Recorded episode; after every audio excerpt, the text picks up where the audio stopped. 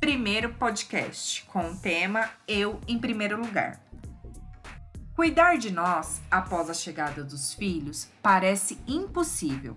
Ficamos presa a eles e muitas vezes esquecemos de nós. É algo involuntário, mas acontece. Por diversas vezes me peguei esquecendo de mim, naquele momento que não escovo os dentes, que não tomo água e até esqueço de comer, porque a dedicação é tão grande que as nossas vontades não aparecem. Mas todo descuidado com a gente gera um problema lá na frente. Ficamos desgastadas, acabadas e exaustas. Uma hora ou outra a exaustão chega e quando percebemos é tarde demais. E toca a nós entender o que fizemos de errado, por experiência própria.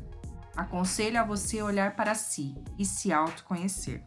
Isso será primordial na sua caminhada. Você tem que cuidar de si em primeiro lugar. Um exemplo é quando você viaja de avião. As orientações que eles dão, caso o avião sofra algum acidente, é que você coloque a máscara de oxigênio em você primeiro e depois você ajuda o próximo. Isso me tocou e me toca profundamente, pois é um ensinamento para a vida toda. Primeiro você se salva e depois você salva o outro. Você precisa estar bem para tudo e todos ficarem bem à sua volta. Se você não estiver bem, nada à sua volta estará. E pior de tudo, você se cobrará e se sentirá mal por isso. Reserve alguns minutos do dia para você. Faça algo que te deixe viva e cheia de energia.